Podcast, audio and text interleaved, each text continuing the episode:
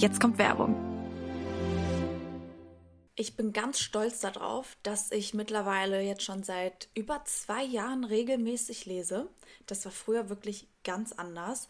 Vor allem abends liebe ich es einfach vorm Schlafengehen zu lesen, um richtig runterzukommen und einfach zu entspannen. Und bisher habe ich, to be honest, auch wirklich nur richtige Bücher gelesen. Aber vor kurzem habe ich Bookbeat für mich entdeckt. Mit Bookbeat hast du Zugang zu über 800.000 Büchern. Das ist insane. Du kannst die streamen, du kannst die herunterladen und offline hören. Letzten Monat habe ich das Buch Act Like a Lady, Think Like a Man als ganz normales Buch angefangen und habe dann aber auf Bookbeat als Hörbuch das Buch mir zu Ende angehört. Ich feiere das Buch, weil das ist ein Relationship Guide mit Tipps, wie du mit der Ex von deinem Partner richtig umgehst oder deine Beziehung so ein bisschen aufspeisen kannst.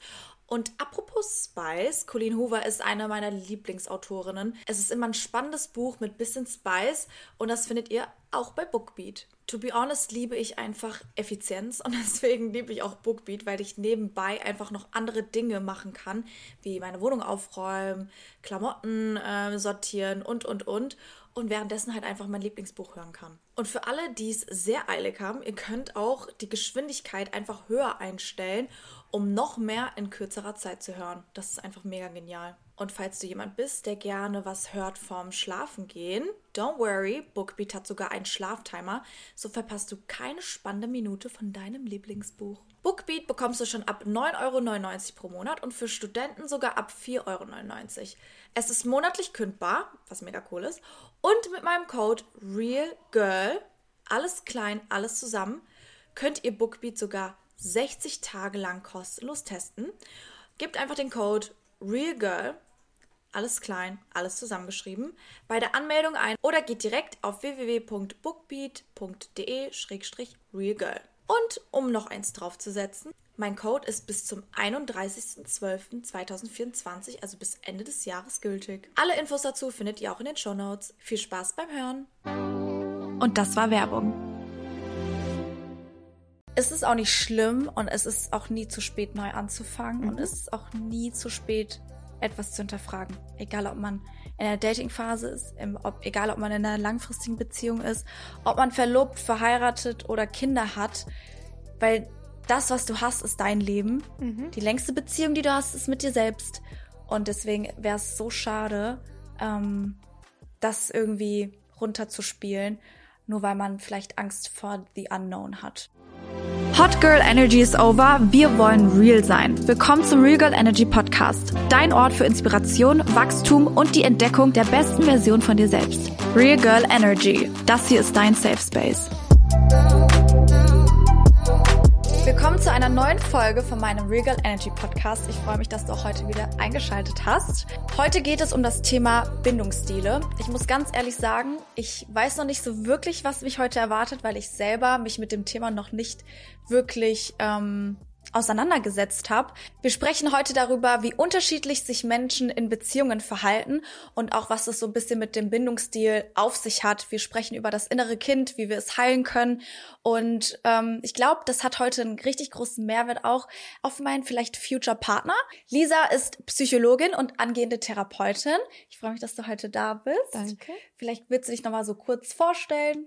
Genau, die Caro hat es mir gerade schon vorweggenommen. Ich bin klinische Psychologin und bin jetzt gerade in der Weiterbildung zur Kinder- und Jugendlichen Psychotherapeutin, arbeite da in einer psychiatrischen Praxis. Und ja, mehr gibt es eigentlich gar nicht über mich zu sagen. Ich freue mich so krass, dass du heute da bist, weil die meisten Themen, die ich bisher so äh, im Podcast angesprochen habe oder noch anspreche, sind meistens Themen, mit denen ich mich schon voll auseinandergesetzt habe. Aber ich muss hier ganz ehrlich auch für die Zuhörer mal so droppen, dass ich vorher, bevor wir uns zusammengesetzt haben und die Folge besprochen haben, noch gar nicht wusste, dass, dass was Bindungsstile sind. Deswegen, ähm, ich glaube, ich bin da nicht alleine. Vielleicht magst du kurz erklären, was sind Bindungsstile, wie viele gibt es und ja, so weiter. Mache ich sehr gerne. Ich würde einmal vielleicht in der Kindheit starten. Mhm. Da gab es eine Forscherin, die hieß Mary Ainsworth und die hat vier Bindungsstile im Kinder- und Jugendalter feststellen können. Wir haben einmal den sicheren Bindungstyp und das ist auch der, der so in der Allgemeinbevölkerung am meisten vertreten ist. Dann hatten wir den unsicher ambivalenten Bindungstypen und das sind eher die Kinder, die so ein bisschen ängstlich sind, mhm. die Angst haben, von den Eltern getrennt zu werden, die immer diese körperliche Nähe brauchen. Dann hatten wir den unsicher ambivalenten Bindungsstil. Das sind dann die Kinder, wo man sagen würde, die sind so ein bisschen vermeidend. Ja, also mhm. die die vermeiden die Nähe zu den Eltern, die vermeiden ah, Kontakt. Ah, ein bisschen distanziert. Genau, distanziert. Mhm. Und zuletzt, jetzt ganz neu in der Forschung, gibt es den unsicher desorganisierten Bindungstyp und den findet man ganz häufig bei Kindern, die irgendwie traumatisiert wurden. Mhm. Also die wissen gar nicht, möchte ich Nähe, möchte ich Abstand, das ist irgendwie nicht so ganz zu fassen. Und jetzt im Erwachsenenalter verändern sich die Bindungsstile. Ah, okay. Aber man sagt, man nimmt die so ein bisschen aus der Kindheit mit. Und da gibt es drei Dimensionen. Also die werden gar nicht als Stile bezeichnet, sondern als Bindungsdimensionen. Und da haben wir den sicheren mhm. Bindungstyp mhm. oder die sichere Bindungsdimension. Auch das ist eher die Allgemeinbevölkerung. Das sind diejenigen, die einfach gut und lange in Partnerschaften verweilen können. Dann haben wir noch den ängstlichen Bindungstyp ähnlich wie im kind, Kindesalter äh, zeigt sich das, dass sie ganz viel Nähe brauchen. Ganz viel Kommunikation mit dem Partner ist super, super wichtig für diese Person. Und dann haben wir noch den vermeidenden Bindungstypen und der ist derjenige, der sich nicht so ganz festlegen kann. Mhm. Das heißt, der träumt eigentlich von dem großartigen, perfekten Partner, den er aber nicht so leicht findet. Und wenn er in einer Beziehung ist, dann ist er da auch so ein bisschen sprunghaft. Okay. Okay, verstehe. Ich glaube, ich ähm, würde jetzt einfach mal von mir behaupten, dass ich vielleicht der sichere bin, mhm. weil ich jetzt so rückblickend, aber vielleicht entwickelt sich das auch noch heute in der Folge, vielleicht bin ich ja doch was ganz anderes. Aber ich glaube, ich bin der sichere Typ. Mhm.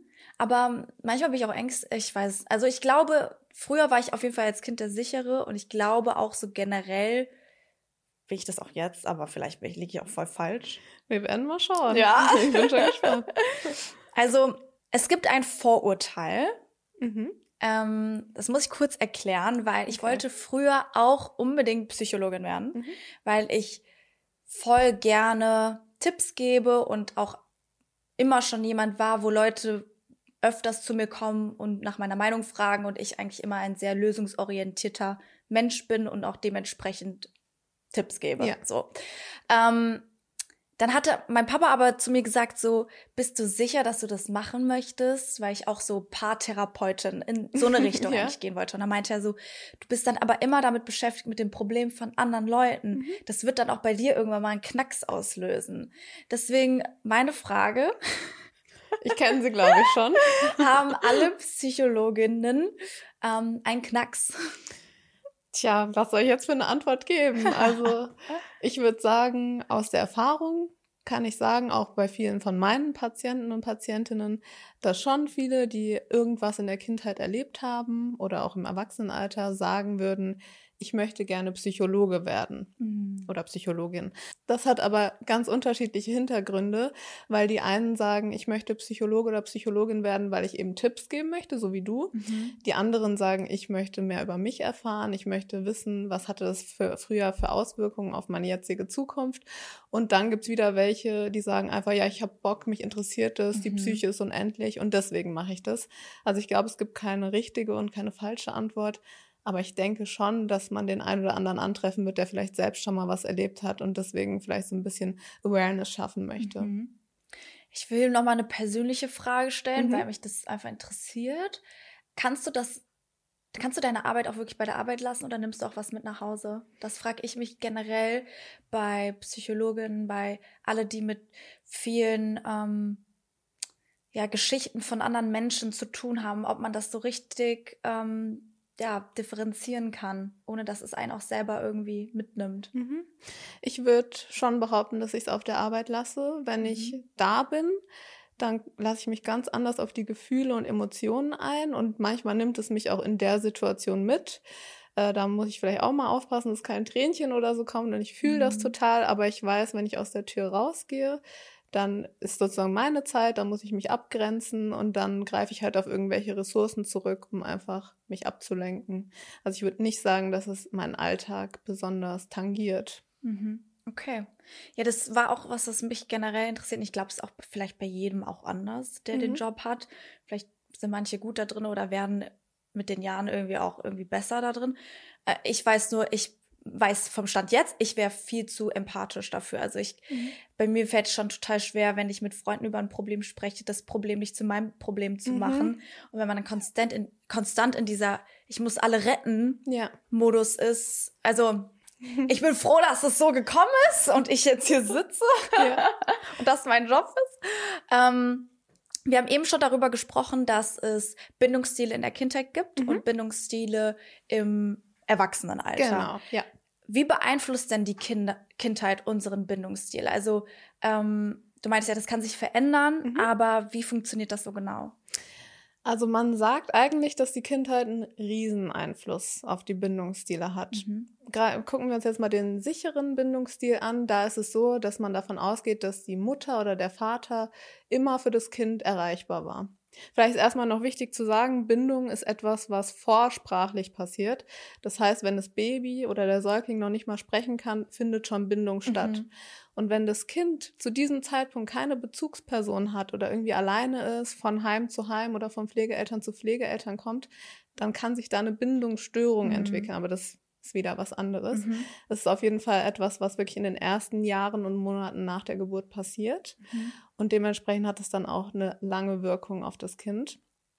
Und bei den sicheren Kindern ist es jetzt so, dass die Mama da immer für sie da gewesen ist, dass sie auf die Bedürfnisse reagiert hat, wenn das Kind geschrien hat, wenn es in die Hose gemacht hat, dass sie dann auch sofort immer emotional erreichbar war.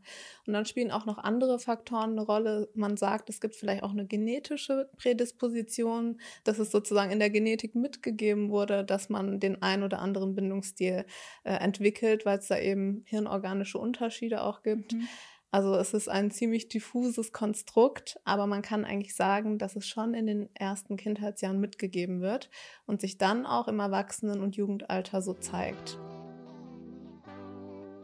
Woran erkenne ich denn eigentlich meinen Bindungsstil und vor allem auch den Bindungsstil von meinem Partner? Ich würde da vielleicht mal ein Beispiel geben und Mhm. dann gucken wir mal, was du für ein Typ wärst. Mhm. Also angenommen, du bist zu Hause und Mhm. dein Freund oder jetzt Ex-Partner geht auf eine Party und du schreibst ihm eine SMS, wie es ist oder so. Mhm. Wie würdest du darauf reagieren, wenn er dir bis tief in die Nacht nicht antwortet? Pisst. Pisst. Wie, was würdest du dann machen? Ich hätte dann irgendwann mal ein Fragezeichen hinterher geschickt. Ist die Nachricht angekommen mit zwei Haken oder Mhm. nur ein Haken? Die ist angekommen mit zwei Haken. Okay, das müssen wir jetzt erstmal hier klären, ja? ähm, dann hätte ich ein Fragezeichen geschickt nach wahrscheinlich einer Stunde. Mhm. Dann, wenn er immer noch nicht an- geantwortet hat, hätte ich nach einer Stunde nochmal, hätte ich angerufen. Mhm. Und dann, wenn er nicht rangegangen wäre, also was er nicht tut, ne, dann ähm, hätte ich geschrieben so, boah, voll unnötig, Mhm. dass du nicht antwortest. Kannst du mir wenigstens einfach sagen, dass alles gut ist und ich gehe jetzt pennen. Mhm. Und dann wäre ich pennen gegangen. Und was wären deine Gedanken dabei? Also was würde dich in dem Moment pisst machen? Mm, Dass ich finde, also dass ich es blöd finde, dass er mir kein Update gibt, so wie wir das besprechen. Mhm. Ähm, also ich mache mir jetzt keine Sorgen, aber ich könnte mir schon Sorgen machen. Mhm. Das ist jetzt nämlich die Frage, weil da unterscheiden sich die Ah, Bindungsstile. okay. Ähm, ich mache mir keine Sorgen, Mhm. aber ich finde es halt, also scheinbar hat er so viel Spaß, dass er nicht auf sein Handy guckt. Mhm. So. Dann denke ich mir halt so, kannst ja wenigstens einfach schreiben. Okay. Ja. Das wäre jetzt eine typische Antwort, die eigentlich ein sicherer Bindungstyp geben würde. Ein ängstlicher würde komplett in Panik geraten, weil man nennt es so Beziehungssystem. Das wird in solchen Momenten aktiviert, wenn man Mhm. irgendwie eine Zurückweisung erfährt oder sich einfach nicht sicher sein kann, wie steht mein Partner gerade zu mir. Und ein ängstlicher, der würde Terror schieben. Das war ich tatsächlich. Mhm. Ich war wahrscheinlich ein ängstlicher ähm, Bindungsstil-Typ, Mhm. ähm, weil ich eine On-Off-Beziehung hatte und da auch nie das Gefühl hatte, woran bin ich eigentlich, weil man sich so konstant daran gewöhnt hat, dass die Person ja auch wieder weg sein könnte. Mhm. Deswegen, ich war auch eine Zeit, also das war früher, so im Teenager-Alter, war ich auch extrem eifersüchtig und ähm, brauchte voll die Kontrolle. Mhm. Mit dem, mit den Jahren, wo ich gereift bin, Mhm. äh, bin ich auch selbstbewusster geworden und weiß, okay, wenn der Scheiße baut oder wenn da irgendwas ist, dann ist es his loss. Mhm. Und ähm, wir haben ähm, Sachen besprochen und versuchen auch richtig kommunizieren und er weiß, was ich erwarte und ich gebe Mhm. genau dasselbe so zurück. Ich glaube, das hat sich bei mir weiterentwickelt. Mhm. Das kann echt sein. Also es kann sich auch verändern und ist natürlich auch sehr stark davon abhängig, welchen Typ Partner du hast. Mhm. Weil wenn du einen sicheren Partner hast, wo du weißt, der macht eh nichts, der sagt mir immer, dass er mich liebt, der ist eigentlich immer emotional für mich available, dann brauchst du dir auch keine unnötigen Ängste zu machen. Aber wenn du jemanden hast, der irgendwie widersprüchliche Botschaften sendet, der dich dann ignoriert und du denkst, dir, okay, vielleicht lernt er eine andere Frau Mhm. kennen oder was auch immer, ne? Da wären wir wieder beim Overthinking. Ähm, was könnten da für Szenarien eintreten? Dann bist du natürlich auch ängstlicher in dieser Situation. Mhm. Ähm, boah, ich würde sagen, das hat sich auch so alles so gewandelt irgendwie. Also ich hatte auch bisher, wenn, wenn ich jetzt meine erste richtige Beziehung auch als eine Beziehung nehme Mhm. und jetzt nicht als On-Off so, dann war da in allen Partnern, die ich bisher hatte, immer ein Wandel. Ich würde eigentlich von mir behaupten, dass ich Leute anziehe, die auch sicher sind. Mhm.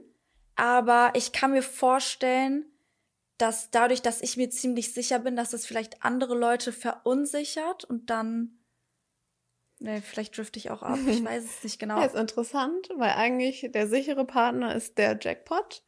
Den möchte jeder und der ist auch am besten für den Ängstlichen oder den Vermeidenden. Weil Ah. der geht perfekt auf die Bedürfnisse ein. Mhm. Und sicher und sicher ist auch gut, oder wie? Sicher und sicher ist auch gut. Okay. Ängstlich und vermeidend ist Oh ja, das Worst ist, case. Ja, das ist echt Worst Case. Aber ich glaube, dass dadurch, dass ich in langfristigen Beziehungen war äh, und ich auch noch relativ jung bin, mit 23, glaube ich, Mhm. entwickelt sich da auch noch voll viel, sowohl bei mir als auch in den Partnern, die ich hatte, weil die alle gleich alt waren. Mhm. So, die waren jetzt nicht viel älter als ich und ausgereifter oder so, sondern das war alles so auf mehr oder weniger denselben Stand, würde ich jetzt einfach mal so sagen. Mhm. Deswegen glaube ich, dass es sich vielleicht bei mir so in den Jahren auch entwickelt hat, sowohl Ja. bei mir als auch bei meinem Partner.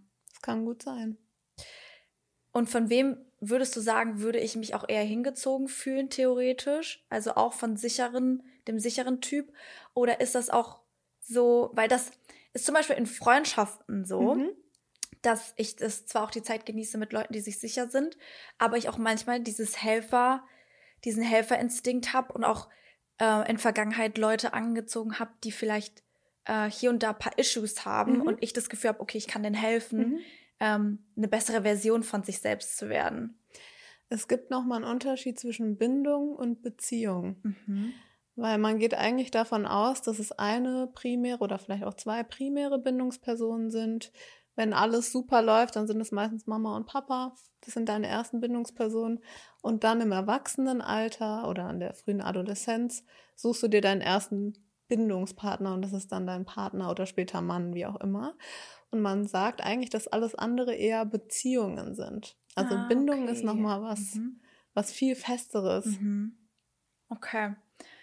Ich finde es, das ist ein sehr komplexes Thema. Sehr komplex, ja. Aber ich finde es total spannend, weil ich glaube, dass viele Leute ähm, erstens darüber nicht reden, weil sie wissen, dass es nicht existiert. Und wenn sie sich mal damit auseinandersetzen, vielleicht auch merken, wieso sie immer, oder was heißt immer, oder wieso sie einen falschen Partner angezogen Mhm. haben oder nach gewissen Dingen ähm, suchen, um das vielleicht bei sich auch so zu lösen oder so. Mhm. Ähm, was mich interessiert ist, suchen Frauen sich grundsätzlich Partner aus, die wie ihre Väter sind? Es gibt ja auch so, ähm, ja, also ich kenne das von Freundinnen von mir, die vielleicht auch nicht so eine gute Bindung zu ihren Vätern haben, dass die auch so, dass die aktiv nach Partnern suchen, die das vielleicht auch so ein bisschen ersetzen oder ähnliche Charaktereigenschaften haben oder so. Mhm. Da mache ich mal einen kurzen Exkurs, weil in meiner Therapeutenausbildung muss ich eine Selbsterfahrung machen. Das heißt, es ist so eine Art Therapie oder Gruppentherapie. Da sitzen wir und da sind verschiedene Psychiater, die das betreuen. Mhm. Und da haben wir uns natürlich auch das Thema Bindung und Beziehung angeguckt. Und das war total spannend, weil der Psychiater meinte, und es steht auch tatsächlich in der Literatur so, dass wir von unseren Eltern, also unser Charakter besteht aus allen guten Eigenschaften, die du an deiner Mama liebst und aus all den guten Eigenschaften, die du an deinem Papa liebst. Ach krass. Überleg jetzt mal, wie das bei dir ist. Ähm, alle guten Eigenschaften von meinem Papa und alle guten Mhm. Eigenschaften von meiner Mama. Ähm, soll ich die aufzählen? Kannst du auch gerne machen. Aber was ist mit den negativen? Die lehnt man tatsächlich ab. Krass. Mhm. Also die Hm. nimmt man nicht mit in seinen Charakter rein. Jetzt kommt Werbung. Wer mich kennt, weiß, dass ich Sneaker über alles liebe und ich auch verschiedene Sneaker in verschiedenen Ausführungen besitze. Vor paar Wochen habe ich mir zwei neue Sneaker nämlich bestellt und die gehören jetzt schon zu meinem absoluten Favoriten. Ich habe auch so viele Komplimente zu denen bekommen und ich bin mir sicher, dass ihr den Shop alle kennt und zwar heißt er Tamaris. Und die Mission von Tamaris ist, in jedem Moment das Gefühl von Einzigartigkeit und Unabhängigkeit zu vermitteln. Und das haben sie auf jeden Fall bei mir bewirkt. Ich war so positiv überrascht, weil ich ehrlich gesagt immer den Eindruck hatte, dass Tamaris vor allem schicke Schuhe, sowas wie Pumps oder so anbietet. Und war deshalb to be honest, in Vergangenheit nicht so oft in den Stores. Und heute bieten sie wirklich eine große Vielfalt an verschiedenen Produkten an, die perfekt für die Frau sind, neben natürlich der riesigen Auswahl an coolen Sneakern. Also wenn ihr das nächste Mal auf der Suche nach Sneakern seid oder euch mal durchstöbern wollt, dann lohnt es sich auf jeden Fall bei Tamaris auf die Webseite zu gehen oder in den Shop. Und das Coole ist, mit meinem Code RegalEnergy, alles groß geschrieben 15, bekommt ihr 15% auf den UVP auf der Webseite tamaris.com. Und kleine Side Note, der Code ist auch nur so lange gültig, wie die Werbung läuft und ist nicht mit anderen Sales kombinierbar. Happy Shopping! Und das war Werbung.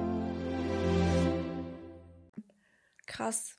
Weil das hätte ich irgendwie anders gedacht. Vom, also mein Papa ist zum Beispiel auch sehr einfühlsam, Mhm. auch sehr empathisch, aber auf der anderen Seite ist er auch sehr realistisch und sehr faktisch und sehr, ähm, ja, der, ist, der nimmt das so, wie es jetzt gerade ist, aber trotzdem mit Gefühl. Mhm. Äh, beide meine Eltern sind, ähm, die lieben ihre Arbeit, die lieben, was sie tun und sind sehr leidenschaftlich. Das hast du auch übernommen? Ja, ne? das habe ich auch auf jeden Fall übernommen.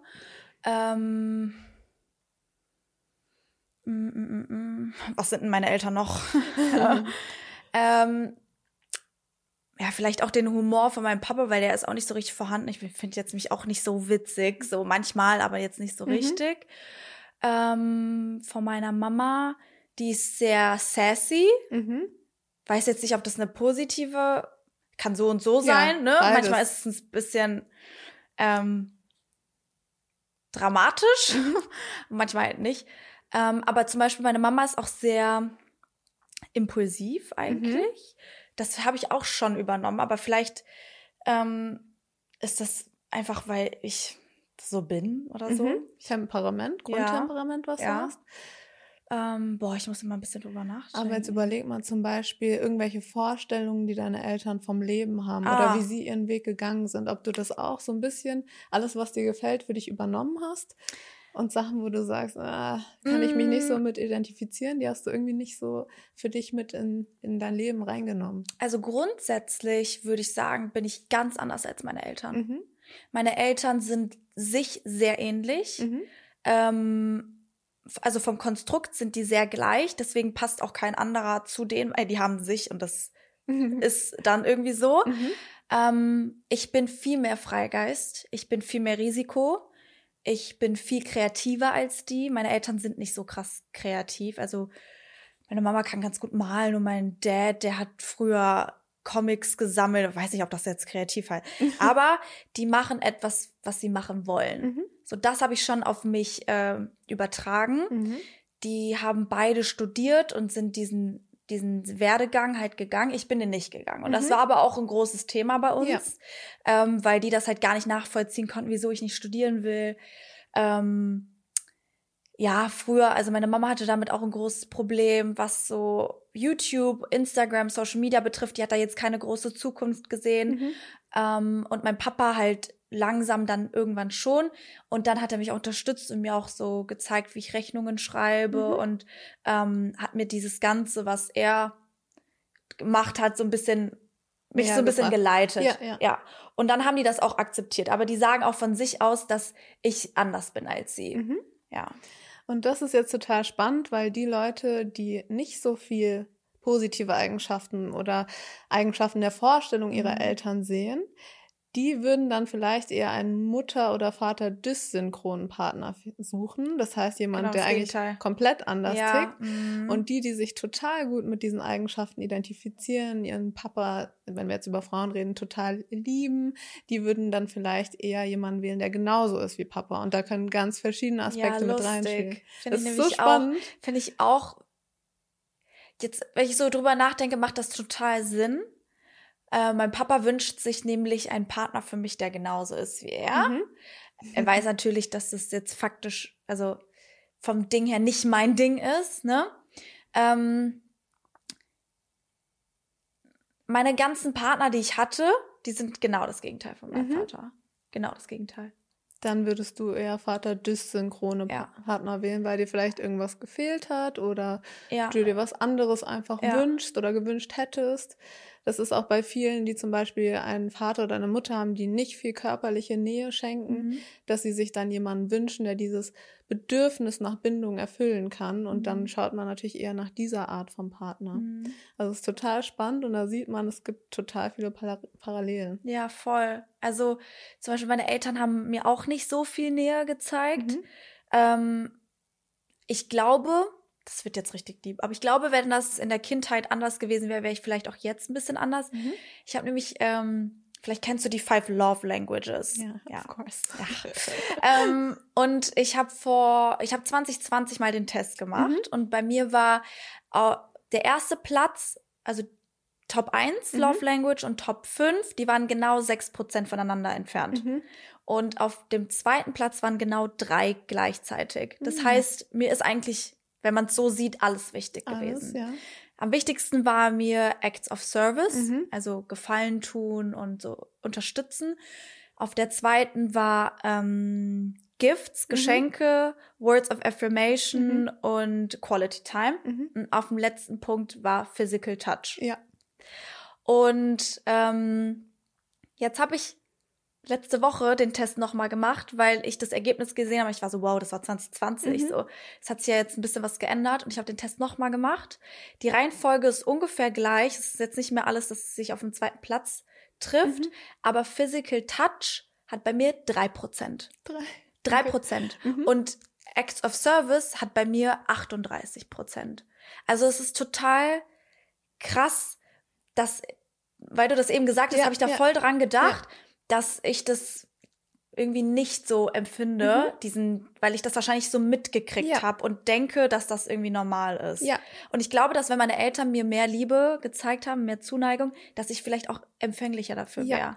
Aber es heißt nicht, dass mir egal ist. Also die- diese drei Prozent haben mich schon sehr schockiert, muss ich sagen. Ja. Ist jetzt nicht so, dass, weil ich habe es meiner Freundin gezeigt und die war so, boah, du willst ja gar nicht angefasst werden. Ne? Und ich so, also eigentlich schon, Aber, aber, es spielt nicht so eine Riesenbedeutung wie andere Themen. Ja, andere also- Sachen sind im Fokus. ja, wenn jemand sagt, boah, ich tank dein Auto, dann denke ich mir, ja, Ja.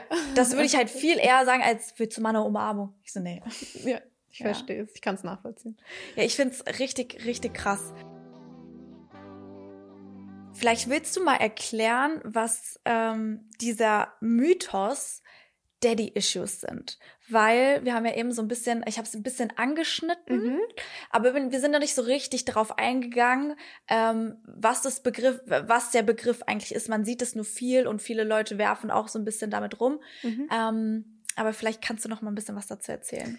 Ja, also es ist ein Begriff, den ich nicht mag, Ja. weil er eigentlich nicht Hand und Fuß hat, sondern es ist irgendwie ein Modebegriff und es wird sehr viel spekuliert dazu. Ich glaube, es wird auch viel gejoked, ne? Ja. So, ich habe Daddy-Issues. Ja, genau. Ja. Und es ist eigentlich etwas, was aus der Psychoanalyse stammt, also auch eine ganz andere psychotherapeutische Richtung. Da geht man davon aus, dass zum Beispiel das Mädchen eine übertriebene Vaterliebe empfindet und die Mutter total abwertet. Also es ist total crazy Ah, und auch mhm. ziemlich komplex.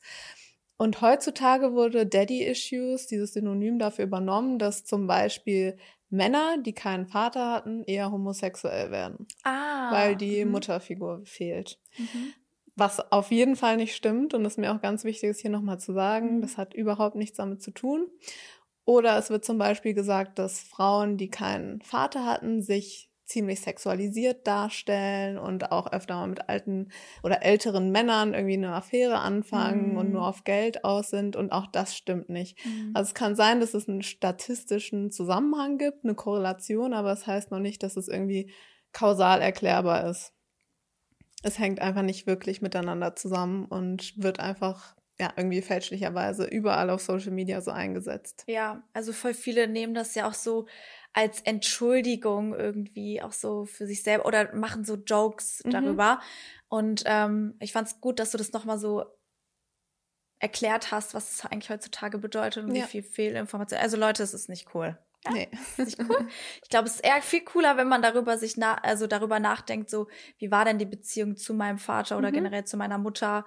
Ähm, was hat mir gut getan, was hat mir nicht so gut getan? Weil ähm, ich hatte das schon mal so ein bisschen in ein paar anderen Podcast-Folgen angeschnitten, dass ich ähm, jetzt nicht so eine easy, easy Kindheit hatte, beziehungsweise mhm. ich hatte, war einfach kein easy, easy Kind. Mhm. Und es sind bei uns auch einfach paar Dinge passiert, die halt sehr, ähm, ja, nicht so schön sind mhm. einfach. Und ich habe voll lange nicht so gutes Verhältnis mit meinen Eltern gehabt. Mhm. Also ich war eher so ein Oma-Kind.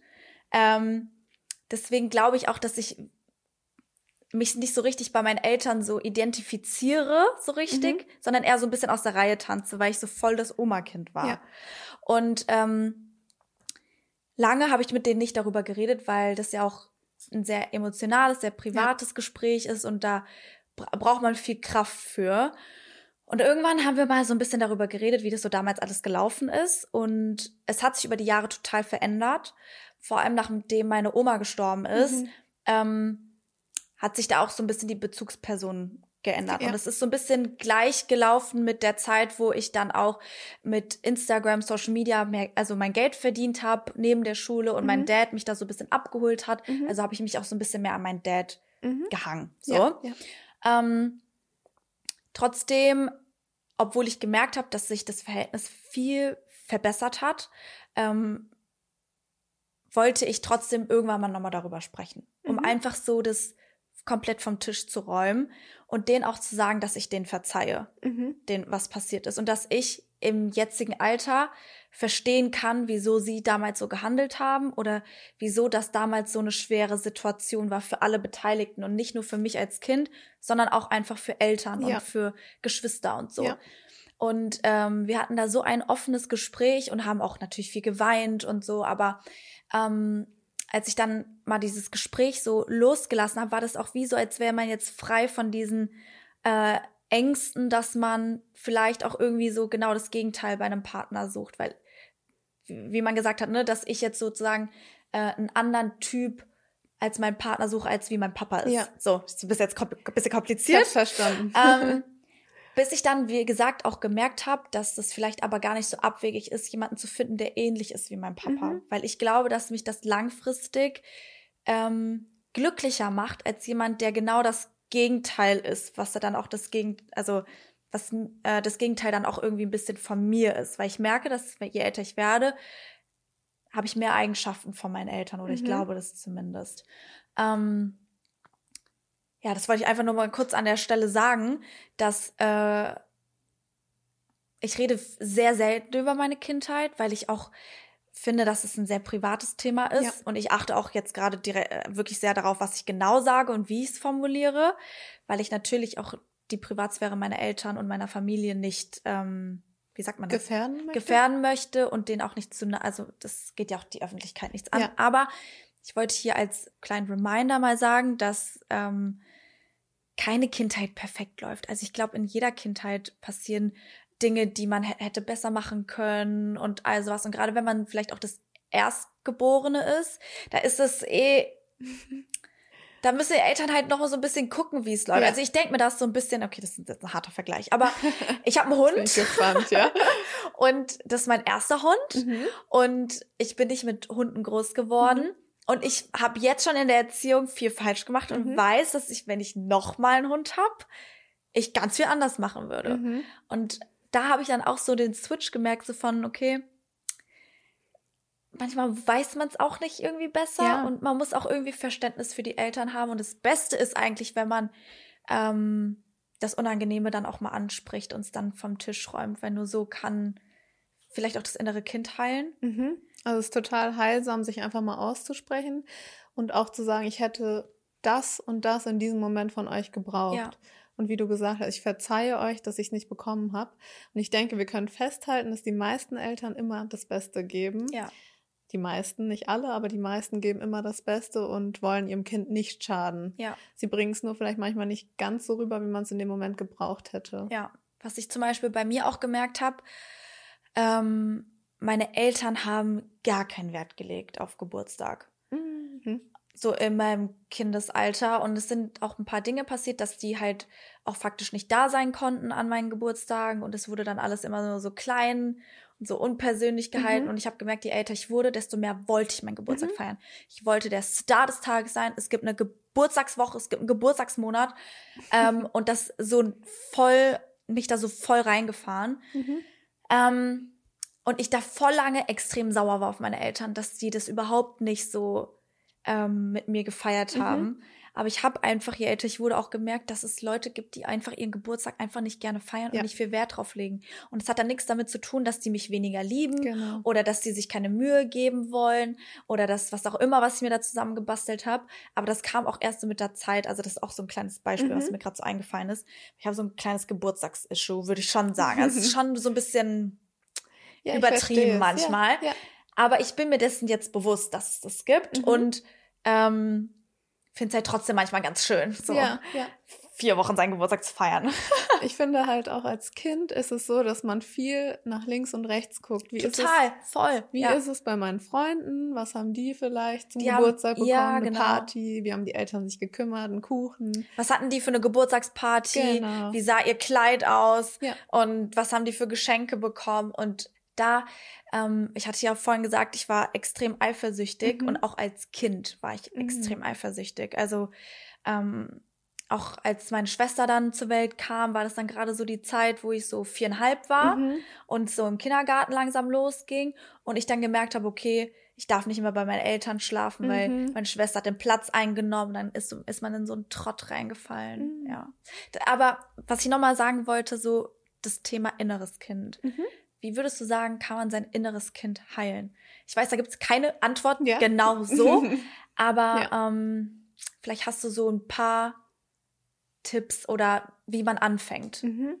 Also wenn wir uns jetzt auf die Bindungsstile oder Beziehungsstile beziehen, dann würde ich sagen, dass man als erstes an den Glaubenssätzen ansetzen muss, die einem aus der Kindheit mitgegeben wurden. Das heißt, bei Ängstlichen besteht wahrscheinlich immer die Sorge, ich bin nicht gut genug, mein Partner findet jemand anderen, ich bin nicht schön genug. Der Vermeidende denkt meistens eher, ich finde jemand Besseren, ich brauche meine Zeit, ich brauche mein Space, ich möchte nicht eingeengt werden. Und der sichere, der hat eigentlich in der Regel ziemlich gute Glaubenssätze. Gibt natürlich immer die ein oder andere Ausprägung, die vielleicht ein bisschen dysfunktional ist, aber im Großen und Ganzen hat man da schon die richtigen Glaubenssätze mitbekommen. Und ich denke, es ist wichtig, dass man die irgendwie umstrukturiert. Mhm. Das heißt, der Ängstliche muss sich nicht sagen, ich bin nicht gut genug, sondern ich bin es wert, geliebt zu werden. Mhm. Und der braucht auch keine Angst haben, dass der Partner jemand Besseren findet, sondern der kann sich sicher sein, ich bin gut, wie ich bin. Und wenn mein Partner, wie du gesagt hast, ich habe irgendwann gemerkt, wenn mein Partner mich nicht wertschätzt, dann ist es nicht der richtige Partner für mich. Und solche Striche muss man dann, also Abstriche muss man dann machen. Also ich glaube, es ist ganz wichtig, am Selbstwert zu arbeiten und zu gucken, woher kommt das, das dann auch zu verstehen und bestenfalls daran zu arbeiten. Und ich weiß, dass es alleine nicht so einfach ist. Deswegen würde ich vielleicht anraten, mal eine Therapie zu machen, wenn man die Möglichkeit dazu hat. Oder man kann gucken, ich will niederschwelliges Coaching. Ich möchte einfach mal schauen, was ist da eigentlich passiert, wie kann ich das verändern. Und ansonsten gibt es immer Kleinigkeiten, die man zu Hause machen kann, wie zum Beispiel Journalen oder Tagebuch schreiben und da einfach mal alles festhalten, was so passiert ist, was einen bewegt. Also würdest du sagen, dass das innere Kind eigentlich so das Selbstbewusstsein ist? Ich würde schon sagen, das ist zum großen Teil Mhm. unser, unser Selbstkonstrukt. Also was denke ich, wie viel ich wert bin? Was denke ich, wie selbstwirksam ich bin? Der Begriff Selbstwirksamkeit, ich weiß nicht, ob der dir was sagt. Nein. Okay. Das ähm, bedeutet, wie sehr ich selbst das Gefühl habe, dass ich der Herr über mein Leben bin. Mhm. Dass ich Okay. dazu Mhm. befähigt bin, was zu ändern und voranzutreiben. Und ich würde sagen, all das steckt irgendwie so ein bisschen in unserem inneren Kind. Okay. Voll ich finde es so interessant und ich weiß, dass wir uns danach der, nach der Folge nochmal weiter unterhalten werden, yes. weil ich glaube, dass ähm, das für mich auch total spannend ist.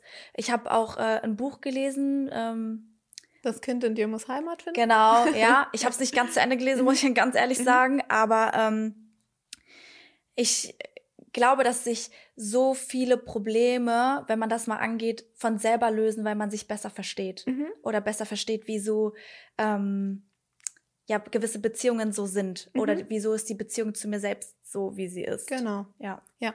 Was wäre denn so von dir vielleicht noch ein Tipp, wie man innerhalb der Beziehung mehr Selbstvertrauen aufbauen kann?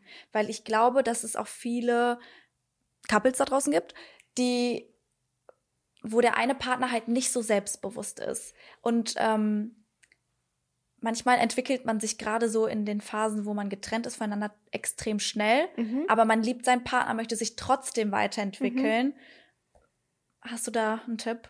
Es ist ziemlich schwierig, weil da muss ich jetzt auch mal wieder ausholen. Mhm. Der ängstliche Partner und der vermeidende Partner sind häufig diejenigen, die keine Partnerschaft haben. Das heißt, wenn wir uns auf dem Single-Markt umgucken, dann sehen wir meistens ängstliche und vermeidende. Mhm. Und die finden auch irgendwie immer zueinander. Mhm. Und die sicheren, die lernen jemanden kennen und sagen, jo, passt für mich und dann sind die auch mit dem zusammen. Und das sind meistens ziemlich langfristige Beziehungen, also über viele Jahre hinweg. Und da muss schon irgendwie was passieren, dass man sagt, es passt nicht mehr zwischen uns. Mhm. Und zwischen diesem Ängstlichen und dem Vermeidenden, der Ängstliche möchte immer mehr Nähe und Zuneigung und der Vermeidende sagt, stopp, ich möchte noch ein eigenstehendes Individuum sein, ich möchte meine Autonomie. Und dadurch entsteht sowas Toxisches. Ich weiß, mhm. den Begriff hassen alle. Es besteht einfach sowas Dysfunktionales zwischen den beiden, weil der eine gibt und der andere sagt, nee, das ist mir zu viel und dann distanziert man sich, dann will der Ängstliche wieder mehr und wie auch immer. So, und dann kommt man in so einen Teufelskreis. Ein Kreislauf, ja. genau. Und in der Psychologie nennt man das sozusagen ein Trauma-Bonding, hm. weil das total... Habe ich schon mal gehört. ja. ja man sucht immer wieder dieses Hoch, wo es kurz den Moment gibt, dass man wieder perfekt zusammenpasst. Und auch da gibt es viele hirnorganische Sachen, die da ab, äh, miteinander ablaufen.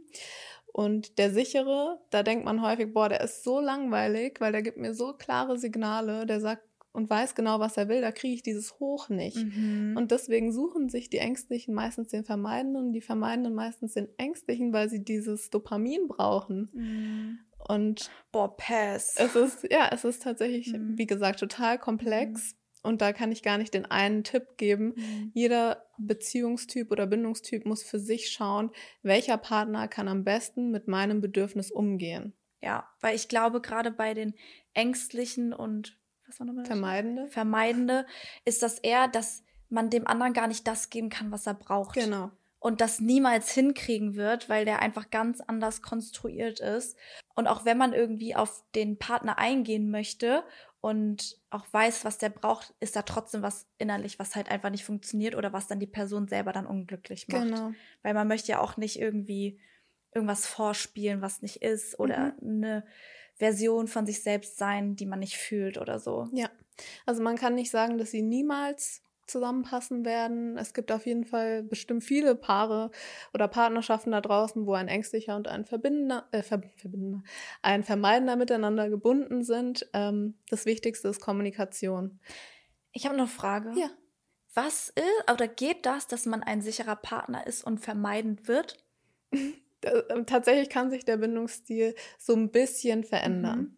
Er kann aber sich verändern. Er kann sich verändern, aber er bleibt ab einem gewissen Alter eigentlich ja. so wie er ist. Also man sagt schon, dass der Bindungsstil eigentlich durchs Leben läuft, aber natürlich, angenommen, du wärst ängstlich und hättest einen sicheren Partner, der dir Sicherheit gibt, dann wirst auch du entspannter. Ja. Weil dieses Beziehungssystem, was dann hochfährt, Panik bekommt, Stress macht, das fährt runter, weil er dir eben die Sicherheit gibt. Mhm. Und beim Vermeidenden ist es genauso, wenn er merkt, okay, der engt mich oder sie engt mich gar nicht so ein, ich kann trotzdem noch mit den Jungs oder Mädels rausgehen, Party machen und das ist alles entspannt, dann fährt auch dieses Beziehungsaktivität Aktivierungssystem ein bisschen runter. Hm. Aber gleichzeitig kann es auch sein, dass wenn ein sicherer Typ ähm, etwas Traumatisierendes erlebt im Erwachsenenalter, mhm. dass er vielleicht auch vermeidend wird oder mhm. ängstlich wird, oder? Ja, ja genau. Okay. Deswegen habe ich gesagt, die Kindheit hat einen gewissen Einfluss, aber jetzt auch nicht so einen riesengroßen, weil wenn du natürlich in deiner ersten Liebesbeziehung irgendeine Traumatisierung erfährst, äh, dass er dich oder sie dich betrogen hat oder hintergangen hat, dann wirst du natürlich eher tendenziell ein bisschen ängstlicher. Ja. Und das Worst Case ist leider so, ist der ängstlich vermeidende Bindungsstil. Den gibt es nur ganz, ganz wenig in der Allgemeinbevölkerung. Den findet man eher bei wirklich dann psychischen Erkrankungen, gerade so im Rahmen der Persönlichkeitsstörung. Das ist nämlich der, der möchte im einen Moment Nähe und eigentlich eine Symbiose und im nächsten Moment ist er komplett distanziert und möchte nichts mehr mit dem Partner zu tun haben. Und das wechselt die ganze Zeit. Eine Frage, mhm. die mir gerade spontan in den Kopf kommt. Hast du vielleicht ähm, einen Tipp, wie man herausfindet bei einem Partner, ob das oder bei der bei der Dating-Phase, ob das ein sicherer Typ ist oder nicht. Also so Fragen, explizite Fragen, die man vielleicht stellen könnte in der Anfangszeit, um zu merken, ob das, nachdem ich weiß, was mein Typ ist, mhm. ob das ob der oder diejenige vielleicht auch was für mich ist. Mhm. Also bei einem ängstlichen Partner wirst du schon daran merken, dass er nach dem ersten Date schon richtig krass into it ist. Da hat man häufig die Annahme, dass sie sich sehr schnell verlieben oder so Lovebombing. Ja, sehr schnell mhm. obsessed einfach von jemandem sind und dann auch, wie du sagst, viel schreiben und viel nachfragen und sich ziemlich reinsteigern können. Und du wirst dann bemerken, wenn du nicht sofort antwortest oder ein bisschen ja, variierst in der Beziehung, dann wird die Person direkt unsicher und wird dir schon diese Signale senden. Mhm. Und beim Vermeidenden ist es eher andersrum. Der wird dich vielleicht nach einem Date noch zwei Tage, drei Tage warten lassen und gibt dir so unterschiedliche Signale. Auf der einen Seite, ja, ich möchte mit dir zusammen sein. Auf der anderen Seite, ich lasse aber immer noch die Tinder-App auf dem Handy. Also es ist so ziemlich ambivalent. Mhm. Und ein sicherer Bindungstyp ist einfach einfach so, dass er klar mit dir kommuniziert. Ich möchte jetzt gerade eine Beziehung oder ich möchte dich einfach nur kennenlernen. Ich habe diese und jene Vorstellung vom Leben. Und auch nicht, nichts wischiwaschi, sondern genau. auch sagt so, wir lernen uns jetzt erstmal kennen, ich will es langsam angehen, genau, das muss ja. für uns viben. Richtig kommuniziert eigentlich ja. auch, oder? Ja, Kommunikation sowieso das A ja. und O. Ja. Okay. Ja, sehr schön. Mhm. Danke dir auf jeden Fall, dass du heute hier warst. Gibt es noch etwas, was du vielleicht den Zuhörern oder Zuschauern vielleicht noch so ein bisschen mit auf den Weg geben möchtest, was Bindungsstile mhm. vielleicht noch betrifft? Also mir ist ganz wichtig zu sagen, dass ihr meistens nicht schuld daran seid, wenn es in der Beziehung schief läuft. Zu einem gewissen Teil ja, aber nicht zu 100 Prozent, weil ganz viel ist davon abhängig, wie sich auch unser Partner gegenüber uns oder Partnerin gegenüber uns verhält. Wenn sie uns Sicherheit schenkt, dann werden wir uns auch sicher fühlen. Wenn er uns oder sie uns ähm, ambivalente Signale gibt, dann werden wir uns auch unsicher sein. Das ist einfach Fakt. Und ich denke, es ist ganz wichtig, klar zu kommunizieren. Ich habe dieses und jenes Bedürfnis, wenn wir auch nochmal zu den Love Languages kommen, zu sagen, meine Liebessprache ist einfach so und so, dass ich gerne viel körperliche Nähe möchte oder viele Geschenke haben möchte, dann muss man das offen kommunizieren, weil der Gegenüber kann es nicht riechen. Und deswegen kann ich eigentlich an alle nur sagen, kommuniziert bitte in euren Beziehungen, äußert eure Bedürfnisse und Wünsche und dann sollte das im besten Fall klappen. Und wenn jemand gar nicht auf dich und deine Bedürfnisse eingehen kann, dann ist es, glaube ich, auch einfach nicht die richtige Person für dich. Ja, und das ist dann auch nicht schlimm. Genau ähm, vielleicht auch noch ein kleiner Reminder von mir. Für euch es ist auch nicht schlimm und es ist auch nie zu spät, neu anzufangen mhm. und es ist auch nie zu spät, etwas zu hinterfragen. Egal, ob man in der Datingphase ist, im, ob, egal, ob man in einer langfristigen Beziehung ist, ob man verlobt, verheiratet oder Kinder hat, weil das, was du hast, ist dein Leben. Mhm. Die längste Beziehung, die du hast, ist mit dir selbst. Und deswegen wäre es so schade, ähm, das irgendwie runterzuspielen nur weil man vielleicht Angst vor the unknown hat. Genau. Ja. Vielen, vielen Dank, dass du heute da warst. Danke, dass ich da sein durfte. Ich bin wirklich geflasht und ich hoffe, ihr Zuhörer auch. Folgt gerne Lisa und ihren Podcast. Ich verlinke die natürlich in der Folgenbeschreibung. Kommentiert gerne, ähm, welche Themen ich sonst noch mal besprechen soll. Bewertet den Podcast auf allen Plattformen, folgt uns auf TikTok und Instagram und wir sehen oder hören uns in der nächsten Folge. Bis dann. Bye.